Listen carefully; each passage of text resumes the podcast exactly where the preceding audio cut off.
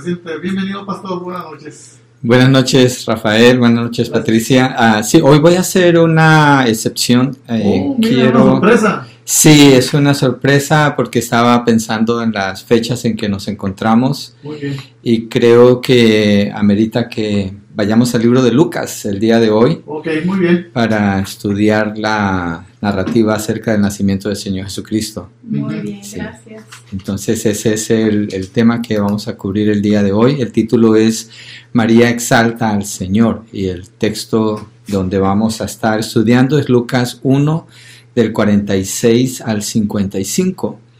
Y el enfoque eh, eh, que vamos a encontrar en el texto, nosotros no le vamos a dar ese enfoque, el texto nos lo da, ese es como se estudia la escritura, es la acción que toma María frente a la noticia que ella recibe acerca de que va a ser la mamá de Jesús. Es un texto precioso, es conocido como la Magnificat. Ese es un término latín que indica la exaltación que ella hace a Dios. Entonces ahí es donde vamos a estar estudiando.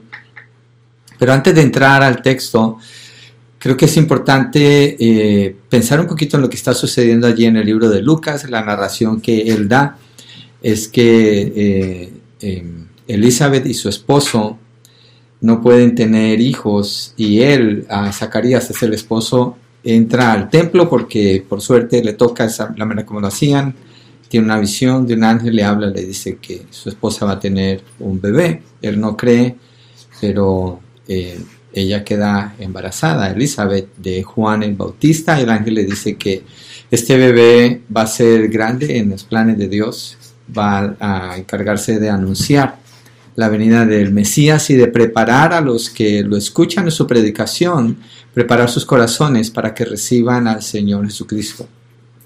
Entonces, Elizabeth después queda embarazada y a los seis meses de embarazo, María viene a visitarla a ella.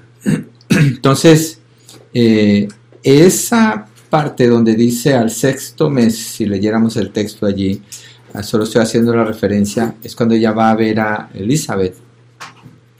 Es después de que, eh, o es la manera como Dios usa para confirmar el embarazo de María para ella, porque ella recibe la noticia, eh, sucede todo este evento, y, y tenemos que pensar en la edad de María, que nos puede ayudar a entender mejor el texto. María tiene eh, tal vez 13 o 14 años de edad, es una muchachita. Obviamente estamos hablando de un, un, ambiente, un setting donde no existe el término teenager o adolescente. Eso es una, eso viene de, del oeste del mundo. Eso es una, es algo que se creó en el oeste del mundo. En realidad lo que hace es alargar que los jóvenes que ya pueden ser hombres sigan como niños en lugar de tomar las responsabilidades que tienen que tomar. Y en el caso de ellos, de jovencitos, están trabajando ella está eh, comprometida con José, que es un jovencito tal vez de 15 o 16 años de edad, probablemente 16 años de edad. Entonces, quedó embarazada del Espíritu Santo. Imagínense en esto, ¿quién le va a creer a María? Una muchachita de 13, 14 años que ha sido embarazada por Dios el Espíritu Santo. Entonces la situación en que ella se encuentra es bastante difícil, es muy, muy difícil la situación de María. Y esto nos ayuda a entender la declaración que ella hace en la Magnificat, el texto que vamos a leer, la, relevancia, la importancia, el peso que tienen las palabras de ella al hablar así. Y el enfoque que ella mantiene cuando hace la declaración que hace, y esa es palabra inspirada por el Espíritu Santo, es exaltando a Dios. Ella nunca toma crédito en ninguna línea de lo que vamos a leer ella nunca es el centro en la declaración que hace. Su exaltación es para Dios. Y vamos a ver lo que es el corazón de una persona que verdaderamente adora a Dios. Ojalá aprendamos de ella lo que significa adorar a Dios de todo corazón. ¿Sí? Antes de entrar en materia, uh, eh, quiero mostrar el saludo de Adán Merino desde Oakland. Saludos allá, hermano, Dios le bendiga. Y pues gocémonos en el estudio que vamos a hacer ahora. Entremos entonces en materia. El texto es eh, Lucas capítulo 1, verso 46 hasta el verso 55. Aquí lo tenemos ya en la pantalla para la audiencia que está viendo en YouTube y en Facebook. Dice, entonces María dijo, mi alma engrandece al Señor y mi espíritu se regocija en Dios mi Salvador, porque ha mirado la humilde condición de esta su sierva, pues desde ahora en adelante todas las generaciones me tendrán por bienaventurada porque grandes cosas me ha hecho el poderoso y santo es su nombre. Y de generación en generación es su misericordia para los que le temen. Ha hecho proezas con su brazo, ha esparcido a los soberbios en el pensamiento de sus corazones, ha quitado a los poderosos de sus tronos y ha exaltado a los humildes. A los hambrientos ha colmado de bienes y ha despedido a los ricos con las manos vacías. Ha ayudado a Israel, su siervo, para recuerdo de su misericordia tal como dijo a nuestros padres, a Abraham y a su descendencia para siempre. Entonces ese es el, es el texto, solamente leerlo es impresionante escuchar lo que María está diciendo, una jovencita, 13, 14 años, una persona que eh, es insignificante en el pueblo donde ella vive. Pero vamos a mirar entonces en, varios puntos para que estudiemos lo que nos está enseñando el texto aquí. El primer punto que vamos a ver es que María adora en espíritu y en verdad. María adora en espíritu y en verdad. y es el verso 46 al 49. Pero antes de entrar allí, quiero leer una nota que saqué del diccionario, eh, se llama Pictorial Encyclopedia o The Bible. no me pidan que lo, que lo traduzca ahora, no me voy a leer eh, la, eh, la cita que saqué de allí. María, inspirada por el Espíritu Santo, compone un salmo y lo declara al Señor. Ha sido cantado como un himno congregacional por muchas iglesias. Muchas obras de arte han sido inspiradas en esta declaración de la gracia salvadora de Dios, manifestada por medio del regalo del Mesías como Señor y Salvador. Ha sido celebrada por muchos artistas, poetas y músicos. Y la Vulgata que es la traducción al latín de la Biblia, la declara Magnificat anima mea dominum, que significa mi alma magnifica al Señor. Por eso se llama Magnificat. Y en el verso 46, cuando entramos al punto 1, María adora en espíritu y en verdad, dice, entonces María dijo, mi alma engrandece al Señor mi alma engrandece al Señor. Esa es la declaración con la que ella está comenzando allí. Y lo que vemos es que el enfoque de María está completamente en exaltar al Señor. La declaración es mi alma engrandece al Señor. Entonces su enfoque está en el Señor y también algo más que vemos en la declaración que ella hace es mi alma engrandece al Señor. Cuando dice mi alma, ella está indicando que su adoración es completa, es de todo su ser. Eh, ella no está tratando de separar su alma de su cuerpo, está indicando que esto viene desde lo profundo de su corazón. Cuando el Señor Jesucristo en el libro de Juan, capítulo 4, habla con la mujer samaritana y la conversación se torna en adoración, Él le dice a ella, Dios está buscando adoradores que le adoren en espíritu y en verdad. En espíritu indica que la persona adora en su totalidad, está dedicada a adorar al Señor. Y cuando María dice, mi alma engrandece al Señor, eso es lo que está sucediendo en el corazón de María. Ella está adorando al Señor en espíritu y en verdad. Ella es eh, tenida en el verso 48 por una mujer bienaventurada. y no es porque el enfoque sea en ella, sino porque es receptora de la bondad del Señor, escogida para ser la mamá de Jesús. Y ella, su respuesta es, mi alma engrandece al Señor. Es una declaración preciosa de adoración. Y algo importante que vemos aquí es que ella hace referencia a textos del Antiguo Testamento cuando adora al Señor. Eh, eh, recordemos algo, cuando el Señor dijo, eh, Dios busca adoradores que le adoren en espíritu y en verdad, el espíritu está hablando del total de la persona y guiados por el Espíritu Santo. Y en verdad, quiere decir que los adoradores, los verdaderos adoradores, adoran a Dios basados en el conocimiento que obtienen de las escrituras. Hoy en día hay mucha adoración, entre comillas, basada en la ignorancia de las personas que solamente quieren expresar sus emociones y sus opiniones acerca de Dios, pero en realidad no lo están adorando. La única manera adecuada y posible adorar a Dios viene del conocimiento que obtenemos de Él desde las Escrituras. Y eso es lo que está haciendo ella. Quiero que miremos para comprobar el punto en el Salmo 34, versos 2 y 3. Salmo 34, versos 2 y 3 para comprobar que eh, María está adorando de acuerdo al conocimiento que tiene de Dios desde las Escrituras.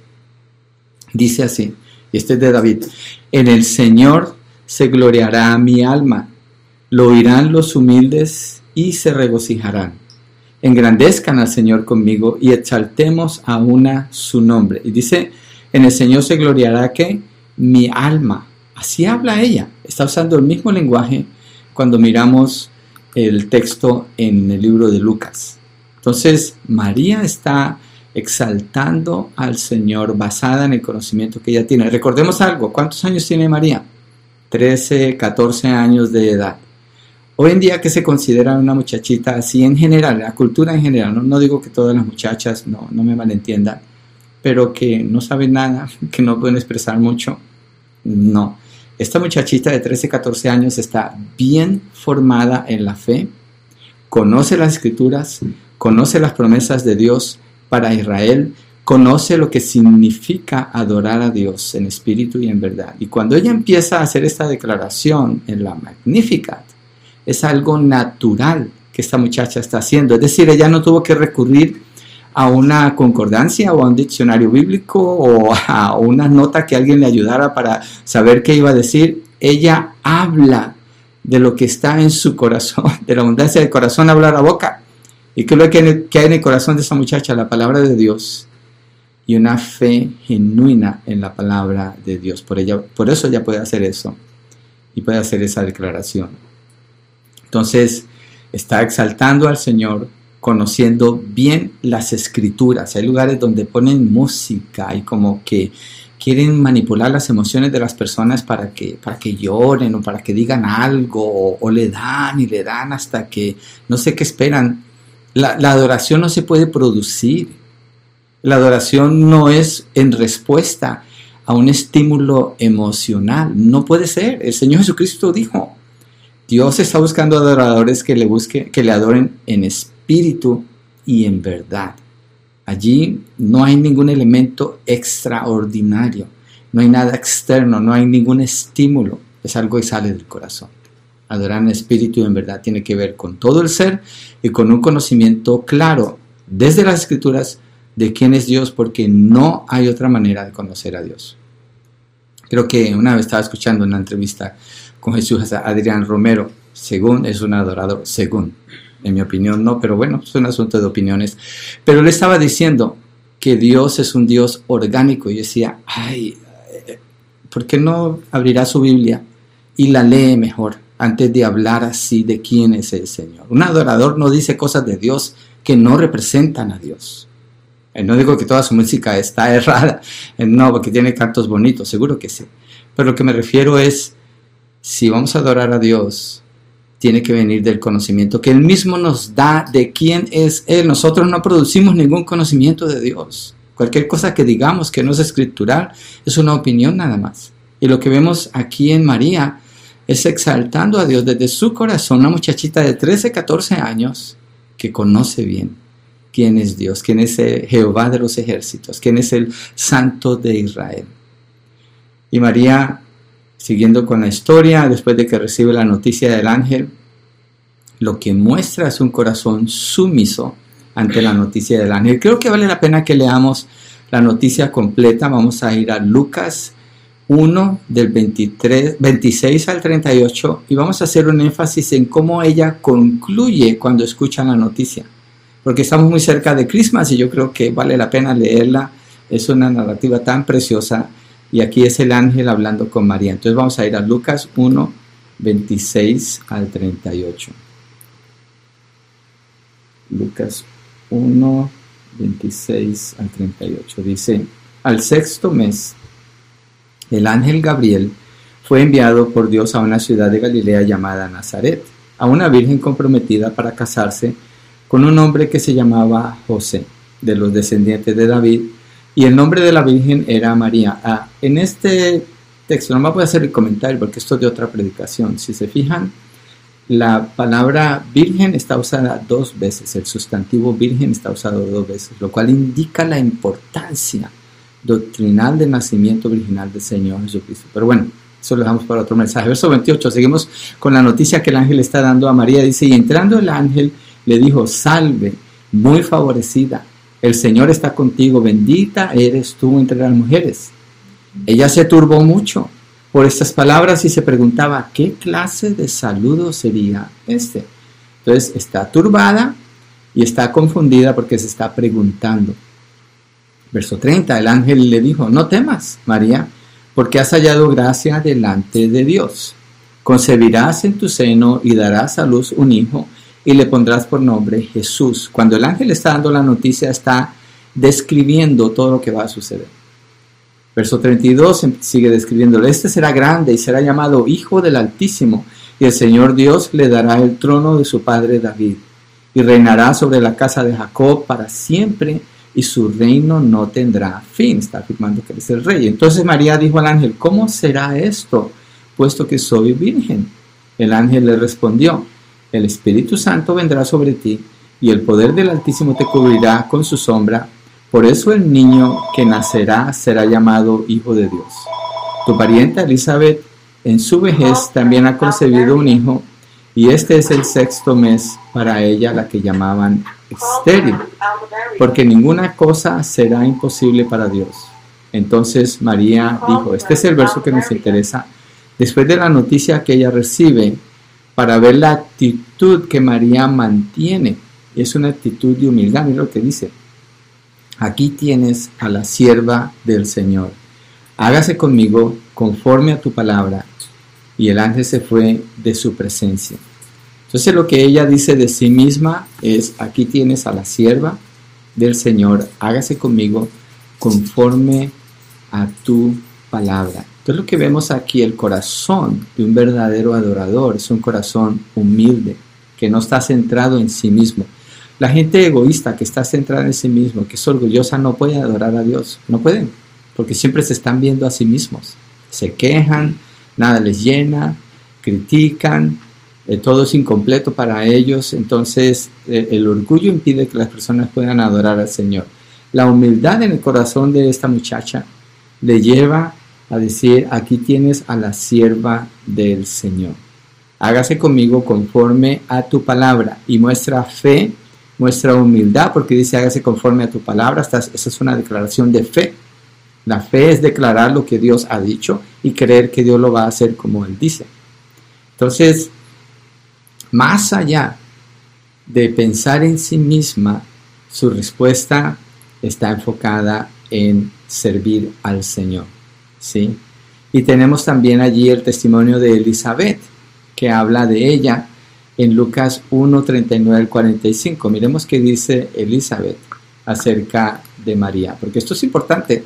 Cuando una persona da testimonio de sí mismo no es suficiente, necesitamos escuchar el testimonio que viene de afuera. Entonces Lucas 1, 39 al 45. Entonces seguimos con el siguiente verso. En esos días María se levantó y fue apresuradamente a la región montañosa, a una ciudad de Judá, y entró en casa de Zacarías y saludó a Elizabeth. Cuando Elizabeth oyó el saludo de María, la criatura saltó en su vientre y Elizabeth fue llena del Espíritu Santo y exclamó a gran voz, está refiriéndose a María, bendita tú entre las mujeres y bendito el fruto de tu vientre. ¿Por qué me ha acontecido esto a mí, que la madre de mi Señor venga a mí? Porque apenas la voz de tu saludo llegó a mis oídos, la criatura saltó de gozo en mi vientre y bienaventurada la que creyó que tendrá cumplimiento lo que fue dicho de parte del Señor. Está la parte clave aquí en la declaración de Elizabeth. Bienaventurada la que creyó. Aquí está eh, Elizabeth, está testificando de la fe de María. La que creyó que tendrá cumplimiento lo que le fue dicho de parte del Señor. Ella está afirmando la fe de María al hacer esa declaración. Entonces, el texto nos deja ver que María responde creyéndole al ángel y que se haga conforme, conforme Dios ha, ha dicho. Eso es fe, la fe demanda humildad, quebrantamiento, confianza plena en Dios. Y Elizabeth testifica eso mismo acerca de María. Entonces María es bienaventurada o es bendecida o es feliz porque creyó a la palabra del Señor. Una persona que adora a Dios es una persona que cree en la palabra del Señor. Una persona que nunca lee la Biblia, ¿cómo puede adorar a Dios? ¿Qué, va a creer? va a creer por los cuentos, porque ¿cómo va a saber que lo que Dios dice si no lee la palabra? Esta muchacha, obviamente no tenían Biblia, pero tenían las sinagogas y ella escuchaba y prestaba atención y parece que se memorizó muchos textos porque en su declaración acude a muchos textos del Antiguo Testamento. Entonces, es la razón por la que ella hace tal declaración en la Magnificat, porque esta muchacha tiene fe. Y insisto en usar el término muchacha porque es una muchachita de 13, 14 años. Entonces, ella ahí en su declaración comienza a engrandecer al Señor, es decir, que está reconociendo y declarando que Dios es grande. Sigamos con el verso 47, vamos a ir ahí a nuestro texto en Lucas verso 47 del mismo capítulo, capítulo 1. Entonces, el 46 leímos, entonces María dijo, mi alma engrandece al Señor. En el 47, y mi espíritu se regocija en Dios mi Salvador. Mi espíritu se regocija en Dios mi Salvador. Esta parece una referencia al Salmo 35, verso 9. Vamos a ir allá. Salmo 35, verso 9. Entonces, adorar a Dios es una declaración de lo que Dios nos revela de Él mismo. Eso es lo que hacemos al adorar a Dios porque hemos creído en su palabra y lo exaltamos a Él basado en lo que nos da a conocer. Dice, y mi alma se regocijará en el Señor, en su, en su salvación se gozará, se gozará su alma. Y ella lo que dijo, en mi espíritu se regocija en Dios mi Salvador. Espíritu o alma es lo mismo. Los términos se usan, ah, de, eh, se intercambian en los textos cuando estudiamos la Biblia, es lo mismo, ¿sí? no, son, no son dos cosas diferentes. Entonces, la declaración de ella, mi espíritu se regocija en Dios mi Salvador. La declaración del Salmo 35, que de David dice, mi alma se regocija en el Señor, en su salvación se gozará. Contiene lo mismo.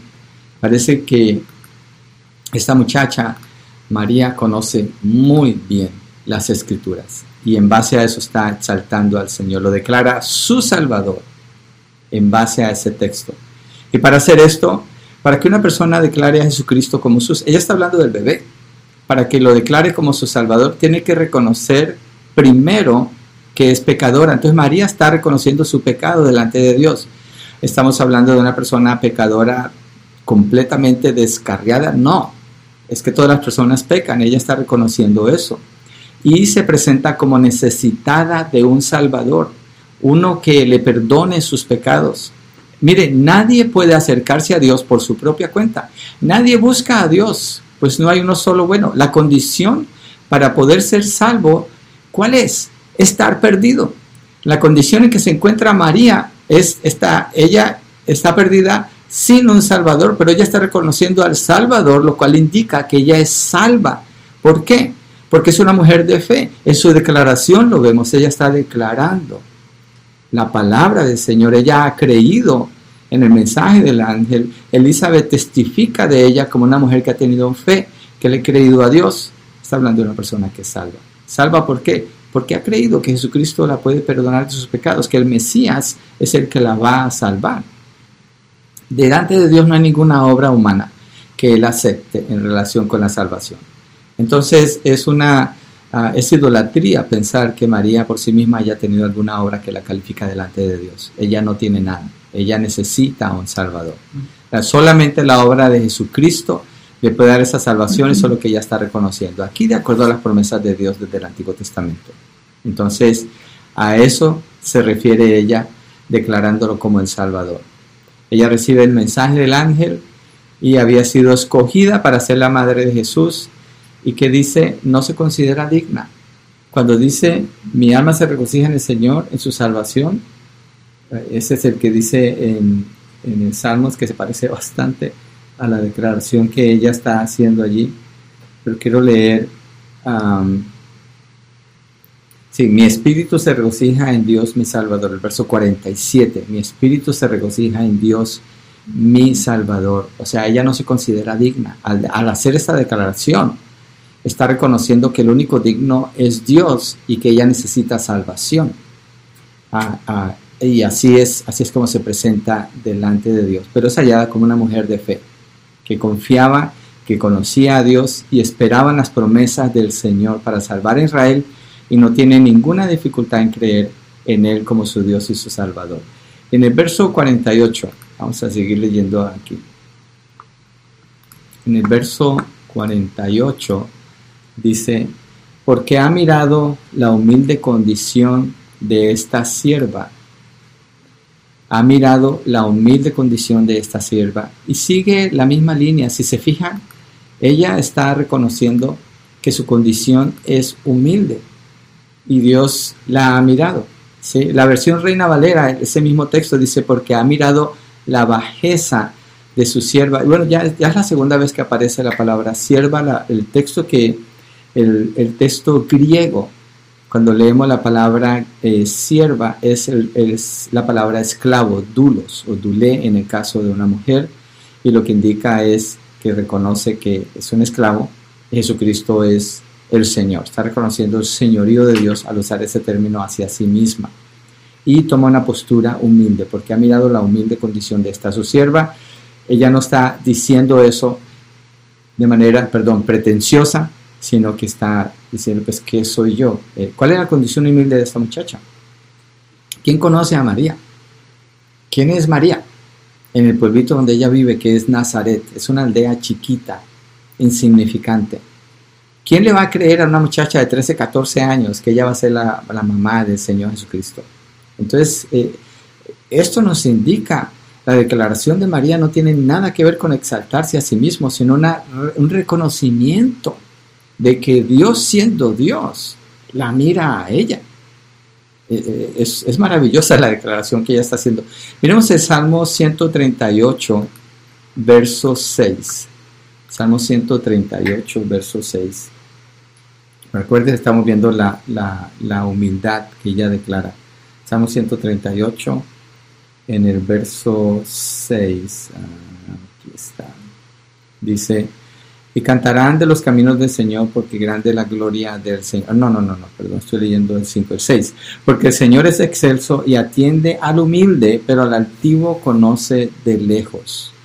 El Señor es excelso y atiende al humilde, pero al altivo conoce de lejos. Piensa en la declaración de María, piensa en la declaración del Salmo. Dios solamente va a prestar atención al humilde. Ella está recurriendo una vez más a los textos del Antiguo Testamento y creyendo que es verdad, que Dios presta atención al que es humilde, a Él lo atiende. Entonces está reconociendo su condición, se está basando en lo que Dios dice, no tiene su propia opinión, no considera que tenga algún derecho para acercarse a Dios, sino que al contrario, se admira de la misericordia que Dios está mostrando con ella. Entonces haber sido escogida como la persona en quien el Hijo de Dios se haría hombre, nacería como un bebé en Belén para creer y vivir como hombre hasta llegar a la cruz y allí pagar por los pecados de María y de todas las personas que iban a creer en él. Eso es maravilloso y ella lo está reconociendo. Y se llama a sí mismo sierva, dulé en griego, que quiere decir esclava. Si se fijan hasta este punto, no podemos tomar ninguna postura para exaltar a María. Ella nunca lo hizo. Yo creo que si María pudiera ver lo que la gente hace hoy con lo que llaman la Virgen María, que no la representa a ella para nada, estaría asombrada de lo abominable que eso es, de lo ofensivo que es delante de Dios, que el, que el concepto de ella sea como si ella fuera un Dios. Eso es abominable, es, es horrible, es un pecado bastante grave delante de Dios. Y el texto nos muestra aquí que ella jamás se puso en el centro, en ningún momento, en ningún momento. Ella es una, receptora de las bendiciones de Dios. Es una jovencita que eh, eh, conoce muy bien la palabra porque ha creído, ha tenido fe, es salva porque su confianza está en Dios. Reconoce a Jesucristo como el que la va a salvar a ella. Y se ve humilde porque cree que las escrituras son verdad, que Dios escucha al que es humilde. Entonces, que si Dios se haya fijado en ella, seguramente es que eso es lo que indica. Y en realidad su acción, sus actitudes así lo muestran. Sigamos leyendo el verso 48 allí mismo, pero vamos, vamos a regresar a Lucas 1, en el verso 48, la segunda parte de ese verso. Lo que estamos yendo es mirando paso a paso la declaración que ella, por eso vamos despacio. Entonces la primera parte que leímos de este verso es porque ha mirado la humilde condición de esta sierva, pues desde ahora en adelante todas las generaciones me tendrán por bienaventurada. Prestemos atención a lo que ella está diciendo. Todas las generaciones me tendrán por aventurada. Ella no se está poniendo en el centro aquí. No es eso lo que María está haciendo. No es eso. Cuando dice que la van a tener por bienaventurada o que va a ser conocida por razón de que dio a luz al Hijo de Dios. ¿Sí? Ah, es más, mire, en el tiempo de ella, ¿quién conocía a María? María es lo que hoy se dice a nobody no era nadie, era una señora que después se, eh, eh, formalizó su matrimonio con José, tuvo hijos, tuvo su familia y siguió siendo una mujer fiel a Dios. Es todo, es todo. Entonces ella se está maravillando de esto. Ella se está maravillando. Ella nunca proclamó nada. Esa era la palabra que cuando veía lo que Dios hacía con Jesús, ella guardaba estas cosas en su corazón, lo que Jesús hacía demostrando ser Dios. Ella fue la madre de Jesús, la humanidad del Mesías fue formada en su vientre por obra del Espíritu Santo. María no le dio vida a Jesús. El Espíritu Santo es el que le permite a Jesús, a Dios, el Hijo, tomar la forma de hombre en ella y allí desarrollarse como el hombre que nació, el bebé que nació. En ningún lugar, cuando usted lee las escrituras, María jamás proclama ser la madre de Dios. Jamás, nunca lo hace nunca es reconocida como tal. Y ella misma declara que será tenida como bienaventurada o una persona favorecida por Dios, lo que indica, mire, cuando usted dice soy bienaventurado, soy, soy favorecido o soy bendecido por Dios, Dios es el que es soberano, no usted. Eso es lo que ella está diciendo, soy bendecida, soy bienaventurada, soy favorecida por Dios, lo cual está mostrando dependencia en la, en la bondad de Dios y no ningún derecho. De veras que aprendemos acerca de la adoración de parte de esta muchachita. ¿eh? De veras que aprendemos de la adoración a Dios. Por la actitud que ella mantiene en el corazón, por las declaraciones que hace. María no está demandando nada, no está proclamando nada, simplemente está en línea con la verdad de Dios y reconociendo su verdadera condición delante de Dios. Sigamos adelante con el verso 49. Vamos al verso 49. Y allí, allí dice, porque grandes cosas me ha hecho el poderoso y santo es su nombre. Entonces, porque grandes cosas me ha hecho el poderoso. De nuevo, fíjese en el enfoque de un verdadero adorador. El centro es Dios, ninguna obra de parte de ella. Grandes cosas me ha hecho. Soy recipiente de las grandes cosas que el poderoso ha querido hacer. Las obras del Señor son su enfoque y su declaración, como lo son de todo verdadero adorador. El verdadero adorador, mire, piensen en esto, hay cantos que dicen, Señor, te amo y te amo y te amo, y yo voy a hacer esto, por ti voy a hacer esto. Yo no canto esos cantos, no los puedo cantar, porque no veo cómo puedo hacer eso. Suena pretencioso, cuando yo sé que tanto yo como todo creyente vamos a fallar de una manera o de otra, no andamos buscando eso pero lo único que no va a fallar es Dios. Entonces lo que puedo saltar en el canto es la obra de Dios, no mi obra, es la obra de Dios. Eso sí lo podemos hacer, eso es verdadera adoración, lo estamos viendo aquí en el corazón de esta jovencita. Y le pone sello a la exaltación allí en ese mismo verso cuando dice, y santo es su nombre. Cuando dice allí, y santo es su nombre.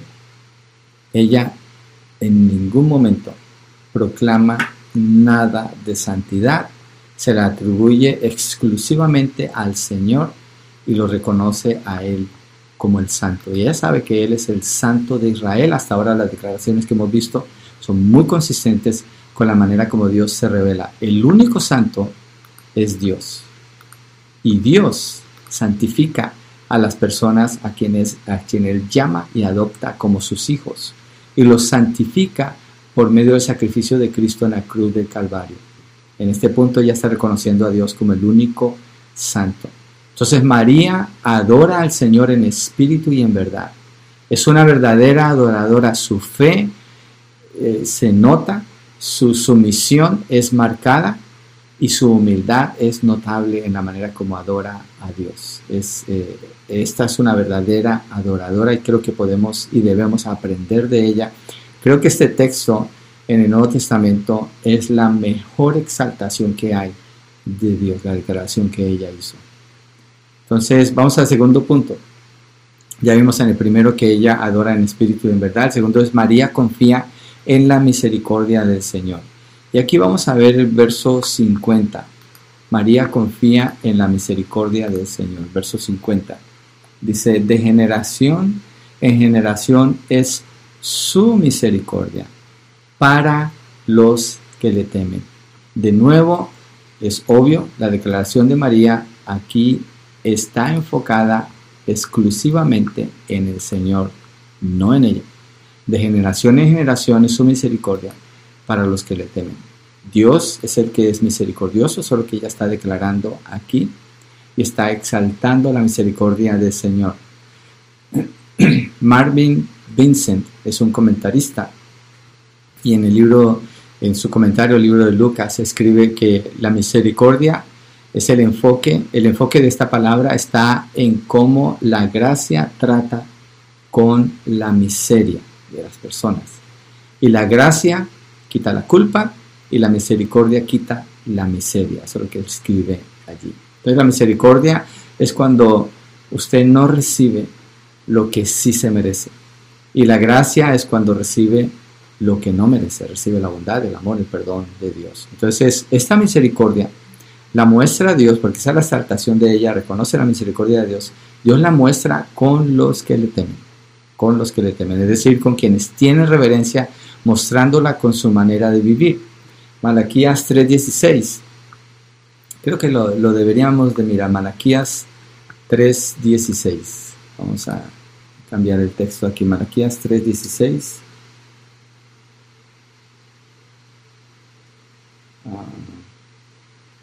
aquí es 3, 16. Dice, entonces los que temían al Señor, acuérdense, la misericordia de Dios es sobre los que le temen, los que temían al Señor se hablaron unos a otros y el Señor prestó atención y escuchó. ¿Por qué? Porque ellos temen al Señor, está escuchando.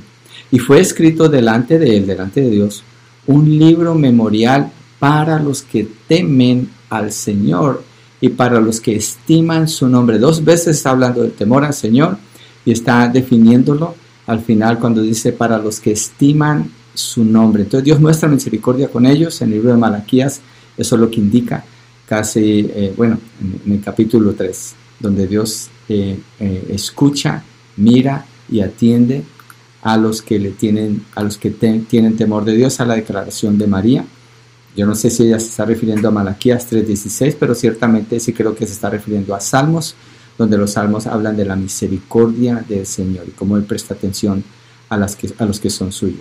¿Y cuando se muestra la misericordia de Dios? Todos los días, dice la palabra. Y otra manera como se conoce la misericordia en hebreo es Hesed, y esa palabra se, se puede indicar también el amor incambiable de Dios. Es una palabra hermosa que describe el amor de Dios que no cambia. Es un amor que va de generación en generación para los, para los que le temen. Es un amor incambiable e interminable, como dice el apóstol Pedro en Romanos 8:35, cuando dice, ¿quién nos separará del amor de Dios en Cristo Jesús? Y describe ni, la vida, ni la muerte, ni principados, ni potestades, ni lo presente, ni lo porvenir, ni ninguna cosa creada, ni lo alto, ni lo profundo, ni ninguna cosa creada nos podrá separar del amor de Dios en Cristo Jesús. Está hablando de la misericordia de Dios nos mantiene en el amor de Dios que es incambiable, lo cual indica que el amor de Dios es perfecto, es completo es eterno y no depende de ninguna persona.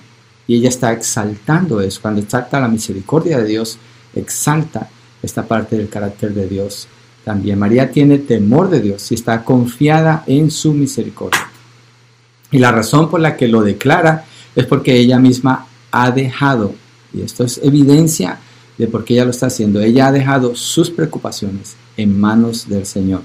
Miremoslo, donde ella dejó sus preocupaciones en manos del Señor y lo vamos a encontrar en Lucas 1.38. Lucas 1.38. Busquémoslo aquí. Lucas, regresamos al capítulo que estamos estudiando. Ahora vamos al verso 38. 38. Entonces María dijo, ella le está respondiendo al ángel, aquí tienes a la sierva del Señor. Hágase conmigo conforme a tu palabra. Y el ángel se fue de su presencia.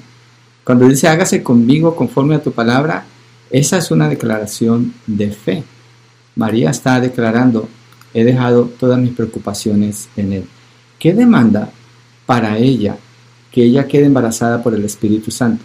No está casada, se va a ver como que es fornicación, pone en peligro su vida, vive en un pueblo muy pequeño, en Nazaret. La ley en Deuteronomio indicaba que tenía que apedrear a una mujer que era encontrada en adulterio o en fornicación. Su vida está en peligro. La humillación que ella puede recibir es altísima. El rechazo de sus familiares, los malos entendidos que pueden haber. Hay un texto en Juan 8, ah, verso 48, 49 por allá, donde los fariseos le dicen al Señor Jesucristo, cuando les dice, ustedes son hijos del diablo, ustedes no son hijos de Abraham. Y Él les dice, nosotros no somos hijos de fornicación. ¿Y por qué usan esa, esa palabra ellos con el Señor Jesucristo? Porque le están diciendo acerca de su nacimiento, el cual fue muy conocido en el pueblo, lo cual es obviamente es un milagro que Dios hizo, pero los milagros no quieren decir que las personas que Dios usa no les va a costar nada, porque el propósito no es la exaltación de la persona, sino la exaltación de Dios, y en este caso la venida del Hijo de Dios Jesucristo. A María le costó mucho. Entonces ella, la declaración que hace, hágase conforme, hágase conmigo conforme a tu palabra. Yo he puesto mi confianza en Dios y por eso exalto su misericordia, que es lo que hace allí en el verso 50 que leímos. Entonces, el punto uno fue que María adora en espíritu y en verdad. El segundo es que confía en la misericordia del Señor. Son características de un verdadero adorador. Tercero, María exalta la soberanía del Señor. Y vamos a ver en los versos 51 al 53 cómo María exalta la soberanía del Señor. Vamos a avanzar aquí. Verso 51 dice, hablando del, del Señor. Bueno, en el 50 habla de la misericordia, el 51 mire el enfoque de María sigue siendo el Señor. Ahora en la soberanía del Señor. Ha hecho proezas con su brazo. Ha esparcido a los soberbios en el pensamiento de sus corazones. Ha quitado a los poderosos de sus tronos y ha exaltado a los humildes. A los hambrientos ha colmado de bienes y ha despedido a los ricos con las manos vacías. Ah, vamos a dejarlo hasta allí. Entonces, habla de la obra del Señor, las, proezas que Él ha hecho, lo que ha hecho con los soberbios. Vamos a mirar en detalle la declaración que María está haciendo aquí. Qué interesante, que estamos estudiando juntos la adoración de una jovencita de 13 o 14 años de edad. Cómo adoró a Dios. Qué maravilloso, qué maravilloso cuando una persona es expuesta a la palabra de Dios, a temprana edad es instruida en la verdad y si Dios obra en su corazón y le da esa fe y es recipiente de las bendiciones de Dios, esa persona lo va a manifestar. La edad no es un problema para Dios. Y no lo fue para escogerla a ella, usarla a ella. Y aquí vemos cómo ella exalta a Dios, cómo es el corazón de María. Esto nos deja ver el corazón de María. Entonces ella describe la soberanía de Dios en sus obras y esta descripción muestra cómo todo está al revés. Las declaraciones indican que todo está al revés pero Dios es el que pone todo en su lugar. Verso 51, ha hecho proezas con su brazo, o sea, la capacidad, el poder de Dios para actuar como Él quiere. Salmo 118, 15, ella se está basando seguramente en eso, porque dice, voz de júbilo y salvación hay en las tiendas de los justos, la diestra del Señor hace proezas. De nuevo, su exaltación no está basada en su opinión, sino en su conocimiento de la verdad. David declara la soberanía del Señor y dice, tuya es, oh Jehová, la grandeza y el poder, la gloria, la victoria y la majestad. En verdad, todo lo que está en el cielo y en la tierra, tuyo es el poder, oh Dios, y tú te exaltas como soberano sobre todo. Eso se encuentra en Primera de Crónicas 29, 11. En el Salmo 135 dice, todo cuanto el Señor quiere, lo hace.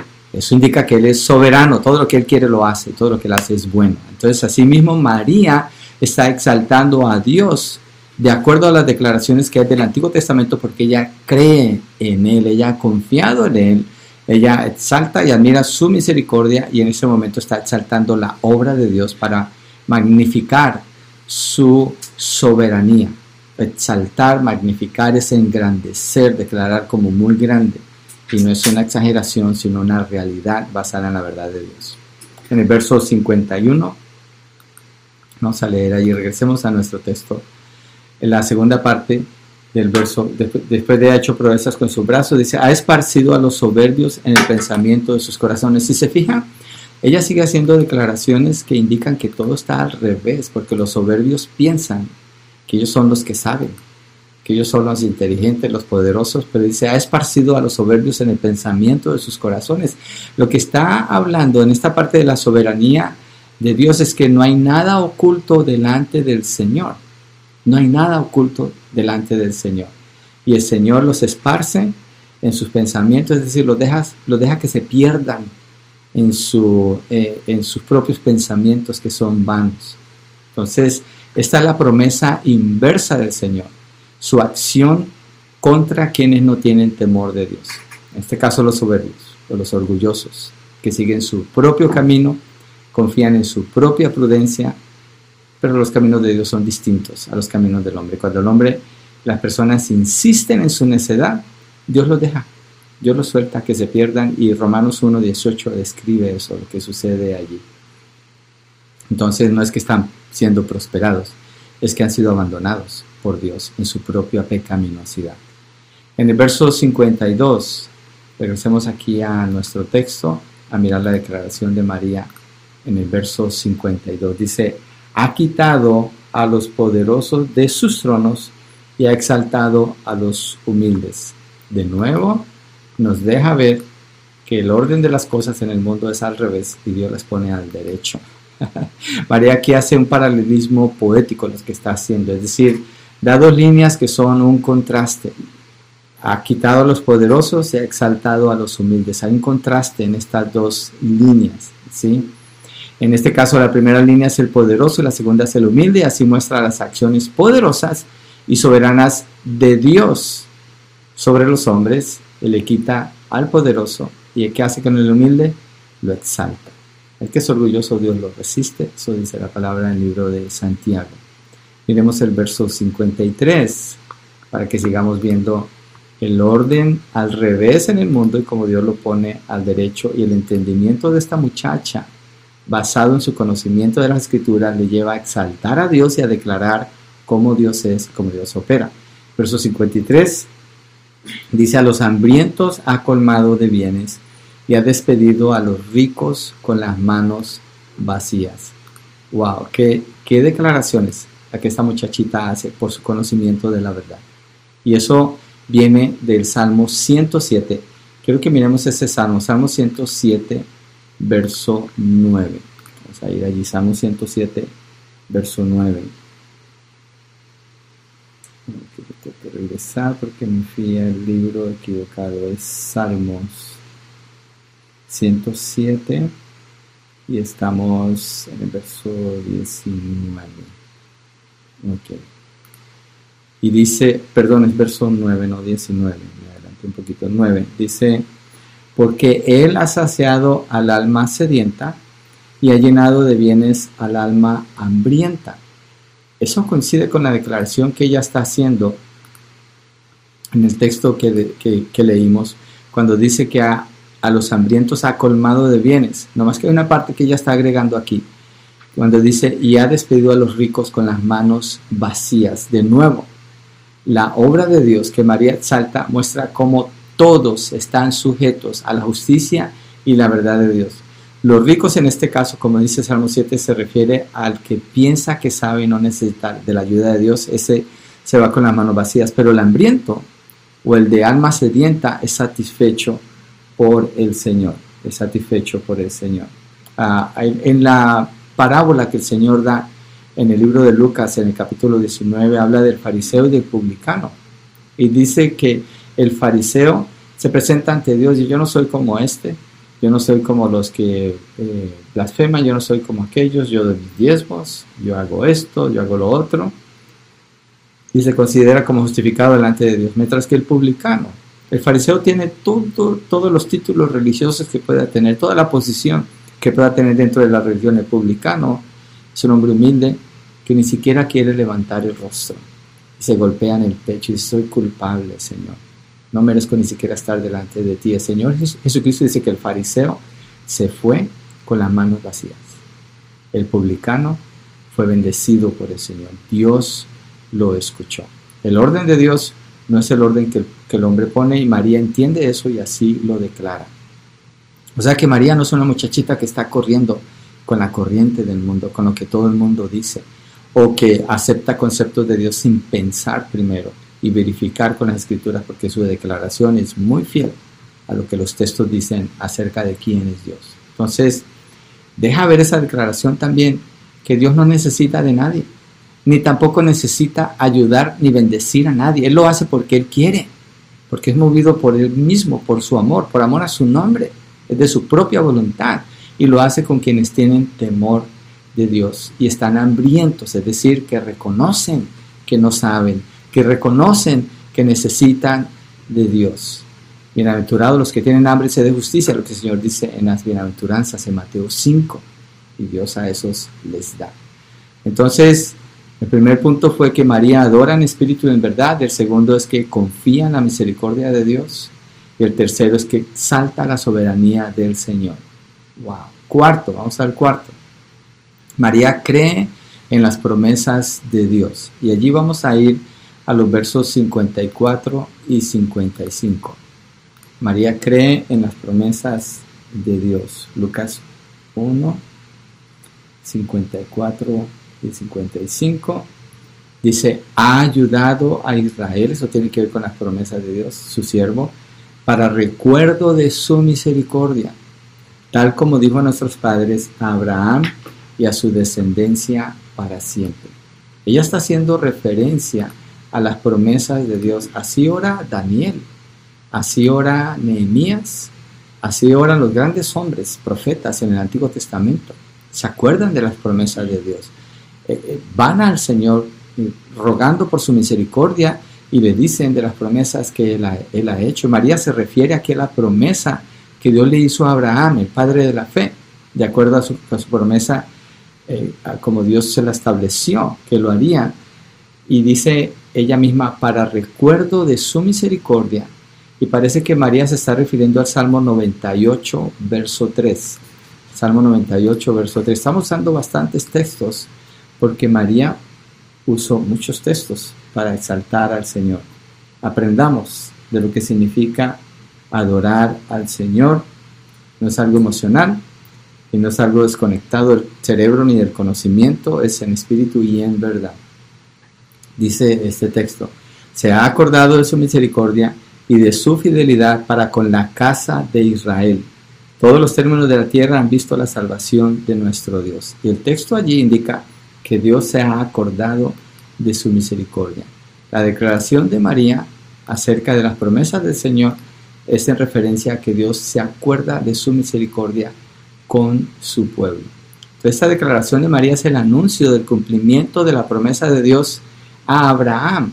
Es decir, está marcando, mire, esta, esta declaración es tan profunda porque ella está marcando el fin del pacto viejo y el comienzo del pacto nuevo porque está hablando que Dios va a tener misericordia con Israel, es decir, el tiempo del Mesías, del nuevo pacto. Esa es la expectativa que todos tienen los que creen, la expectativa mesiánica. Israel tenía esa expectativa y ella está afirmando esto.